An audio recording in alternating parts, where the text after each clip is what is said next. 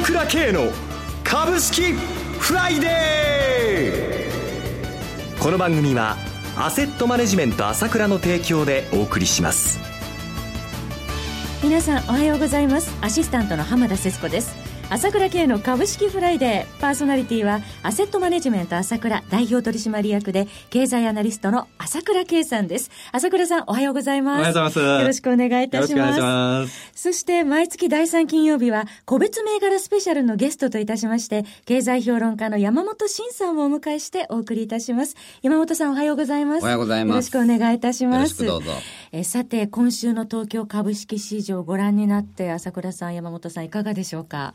そうですね。まあ一応ちょっと落ち着いてきたという感じですね。えーまあ週明けまた2日下がって、はいまたかなと思ったら昨日綺麗に反発しましたしね。ね今日も先物高いですからね。はいえちょっとあのリスク資産積極的に買えるようになってきてるんでしょうか？ーそうですね。やっぱりあの、先週私お話ししましたけれども、まあ米国なんかもそうですけども、まあ日に日に景気が減速してるなっていうニュースがもう毎日目にしますよね。はい日本でもまた広告生産ですか、あの、下方修正しましたしね、8月分。だからアメリカの方だってね、いろんなニュースがそういう景気減速だっていうのを見せてるじゃないですか。はいまあ、この中ではっきりしてきてるってことは、もうやっぱりいろいろ FRB も言うんだけども、やっぱり金利引き上げ難しいんじゃないかなという感じになりつつありますよね。ええ早期利上げはもうないかとそうです。日本だって、もうな、今日だって118円台の円高入ってきてるわけでしょ？はいもう日銀がどっかで動くしかないわけですよ。そういったまあ政策に対する期待感。あと季節性もありますけどもね。まあ夏からこう下げて、まあそこのちょうどタイミングもあるけれども、はいまああ政策マッチというか政策に対する期待っていうのが相当盛り上がってきたということと、すでに売られてるということですよね。はいで、一方、やっぱり、ただ景気の方は悪いので、買えるのかっていうと、尻込みしてしまうので、えーまあ、上に上がっても、あちょっと頭を押さえられちゃって、下もちょっと、あ政策がどこ出るかもしれないって、売りづらいということで、まあ、ちょっとこう、揉み合いというようなところが、まあ、日銀が現実にね、30日期待されてますから、はいないしはそこのいろんな政策待ちというのが今のあ感じじゃないですかね。政策待ちで月内はうろうろするそういう感じだと思います。基本的には、あー落ち着いて、えーじわじわじわじわ今までと違った展開で堅調になりながら政策を待ってるというところだと思いますよね。政策待ちという話ありますが、はい。で、あのー、大体僕が来る日っていうのは、そのアメリカの、まあ、S q 前日なんですね。はいで第3金曜日ですもんね で、相場が荒れやすいんですけど、今日結構下がるのかなと思ったら、やっぱり200ドル以上上げてきたんで、はいこれはですね、やっぱり、もう、8月から前倒しで、要は、アンワインド巻き戻しが、の売りが起きて、まさにその、みんながリスク資産を持ってない状態、フラットな状態になってきて、はいやっぱりその、まあ、気がついてみたら、う運用するものがやっぱり株しかないと。で、やっぱり徐まあ結局それはなると思いますよ。ええ日本株は最終的にあの物色されないということはないかもしないと思いますよ。だけども今はね、まあムードがあるから。はいはい。はい、えーそれではお知らせを挟みまして今週は個別銘柄スペシャルです今朝倉慶が熱いその鋭い分析力で注目を集める経済予測のプロ、朝倉慶が代表を務めるアセットマネジメント朝倉では、日々の株式情報を無料でリアルタイム配信中。アベノミクスで上昇した株式相場、投資家はここからどう対処すべきか。迷ったら朝倉慶。キーワード朝倉慶で検索を。アセットマネジメント朝倉は、証券取引、金銭有価証券の予託貸付行為は行っておりません。また、情報提供する金融商品のお取引では、相場変動などにより損失を生じる恐れがあります。取引説明書、契約締結前交付書面などを十分にお読みいただき、ご理解の上お取引ください。金融商品仲介業者登録、関東財務局長、金仲第605号。朝倉慶の株式フライデー。今日はゲストに経済評論家の山本伸さんをお迎えしています。山本さんに注目銘柄を伺う前にですね、山本さんがご出演されるこの1ヶ月間、いろいろな動きがありましたよね。はいまずはそのあたりを伺いたいと思いますが。まず一番大きかったのがやはり TPP の大筋合意ですよね。今月5日に大筋合意至りました。はい。で、これはですね、僕が前から言っている通りですね、はい明治維新以来第2の開国なんですね。第二の開国。はい。で、安倍総理もですね、この TPP を成長戦略の柱に持ってきて、要するに TPP が合意しないと成長戦略が動かないと。まあ、まあ自分を追い込んだわけですよね。で、それがやっとここに来て合意になって、これで初めて規制緩和、規制改革を中心とする成長戦略が動き出すわけですよ。はい。だから例えば不動産の容積率規制だとか、はいえー雇用規制だとか、まあ、その他もろもろ医療機器の規制とかね、えー今後診療の解禁みたいな。一気に動き出しますよね。相当動き出しますね。だから今、その、TPP 総合対策本部っていうのを作って、これが、まあ大体年末までに向けてかなり対策を出してきますから、これ、まあ補正予算、いわゆる TPP 対策を名目にした補正予算もかなり大型化が見込まれますからね。これ結構インパクトありますよ。で、しかもその、なんていうんですかね、要は日本っていうのはなんで構造改革これまでできなかったかっていうとね、はい。そのアメリカやイギリスは、まあアメリカ有名ですけど、レーガノミクスって言って、レーガン政権の時に大幅な規制改革、国有企業の民営化とかをやったわけですね。で、イギリスもサッチャリズムでほぼ同時期にやりました。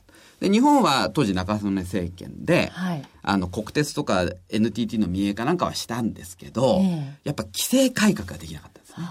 でそこが残っちゃったんで、で、小泉政権で、やっぱり小泉構造改革っていうことでやったんですけど、やっぱ中途半端に終わったと。で、それを初めて今回 TPP っていう外圧を利用して、本格的に着手できるという段階になりましたんで、うん。中曽根政権からもう30年以上経ってるわけですそうね。だから30年遅れになっちゃったんですけど、はい。だけどそういう点で言うと、要するに、欧米の株式相場っていうのはもう本当にもう成熟化してきて、えーもうやっぱり、こっから先なかなか難しいなっていうレベルですけど、日本の相場っていうのは、いわゆる金融相場、相場サイクル、4サイクルあるうちのもう最初の金融相場の段階ですから、まだ。まだこれからだと思いますけどね。はい。はいその中で注目されている銘柄を取り上げていただきました。はい。えっ、と、まずですね、えーこの TPP 関連で、双日ですね。はい。双日コード番号2768です。これ以前も取り上げましたけど、あのーまあ、双日っていう商社はですね、資源の権益をほとんど持ってないんですね。で今、資源価格がうんと値下がりして、総合商社逆風が吹いてるんですけど、双日はその影響非常に少ないので、はいで配当利回りも3%あるし、あね。で、これであの、TPP 以外にも今度、日曜 EPA って言ってね、はい。あの、ヨーロッパとの経済連携協定、これ今月末、えー最後の週ですね、あって、で、さらにもう一回やると多分合意まで行くんじゃないかなって言われてましたよね。はい。そうしますと相当、物、人、金が相当、これ、アメリカとヨーロヨーロッパ、日本から相当動いてきますから、ええこれ相当ビジネスチャンスだと思いますね。ああ、なるほど。はい。えーそれでは一旦ここで CM です。株式投資に答えがある。株高だからといって必ず設けられる保証はない。だからこそプロの情報が欲しい。そんな時に朝倉慶。経済予測のプロ、朝倉慶の情報は、アセットマネジメント朝倉のウェブサイトで、日々無料でリアルタイム配信中。迷ったら朝倉慶。キーワード、朝倉慶で検索を。アセットマネジメント朝倉は、証券取引、金銭有価証券の予託貸付行為は行っておりません。また、情報提供する金融商品のお取引では、相場変動などにより損失を生じる恐れがあります。取引説明書、契約締結前交付書面などを十分にお読みいただき、ご理解の上、お取引ください。金融商品仲介業者登録、関東財務局長、金中第605号。続いての注目銘柄、山本さんいかがでしょうか？えー、松田ですね。はい。松田はコード番号7261です。あの、例のフォルクスワーゲンの排ガス不正問題で、はいい、わゆるクリーンディーゼル車、これ、フォルクスワーゲンだけじゃなくて、他のメーカーもちょっと疑惑の目が向けられてますよね。そうですよね。自動車業界全体に。はい、ところが、マツダが開発したスカイアクティブディーゼルっていうのは、D スカイアクティブ D というクリーンディーゼルは、はいその不正の対象になったね、いわゆるフォルクスワーゲンはソフトで、いわゆる排ガス、ノックス処理装置っていうんですけど、いわゆる窒素酸化物をの処理装置動かなくしてたわけですね。ところが、マツダが開発したそのスカイアクティブ D はですね、ノックス処理装置をそもそも積んでないんですよ。不正の仕様がないんですね。はい。だからもう、その段階でもう排ガスがもう綺麗になってるわけですよ。だからこれはですね、他のクリーンディーゼル車が相当販売にブレーキがかかる中で、な、マツダはシェア相当上がる可能性ありますね。際立って上昇していくというような。非常にちょっと注目したいと思いますね。はいそれからスターツ。コード番号8850です。で、これはですね、あの、まあ、安倍総理、新3本の矢っていうのも発表しましたけど、はい、9月に。はい。その中で、えーまあ GDP600 兆円にするっていうのが、まあ1本目の柱で、2本目の柱が子育て支援。えで、3本目の柱が、まあ社会保障改革ですね。はいまあ介護離職ゼロとか言ってますけど、で、この3本の矢のうち、あの、スタートは2本関わってるんですね。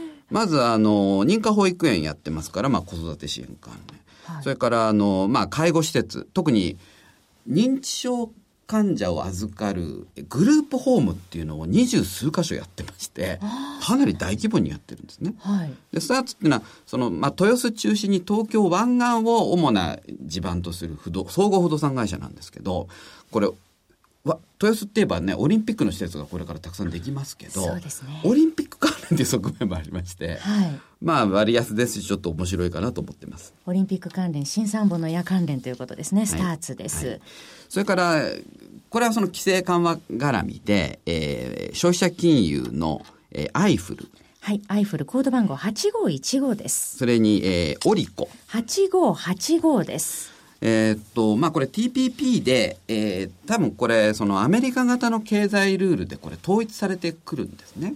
で、その貸金業法に関してはもう自民党が、まあ、改正に、の動きを見せてますけど、はいこれかなり早まる可能性がありまして、株価もここに来てオリコ、アイフルかなり上がってきてまして、年初来高値に近づいてきてるんで、はい注目したいと思いますね。はい。で、次に、えーオリックス。8591です。まあ、これはその、まあ、実質投資銀行みたいな、まあ、リースの最大手ですけど、投資銀行的な業態なんですね。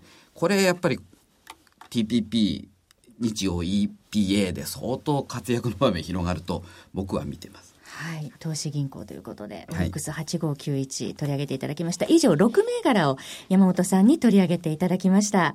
え番組もそろそろ終わりの時間となってまいりました。今朝はゲストといたしまして、経済評論家の山本慎さん。パーソナリティは、アセットマネジメント朝倉代表取締役で経済アナリストの朝倉圭さんでした。お二方ともどうもありがとうございました。私、朝倉慶が代表を務めます、アセットマネジメント朝倉では、SBI 証券、楽天証券への口座開設業務を行っています。私どものホームページから両証券会社の口座を作っていただきますと、週2回、無料で、銘柄情報を提供するサービスがありますので、ぜひご利用ください。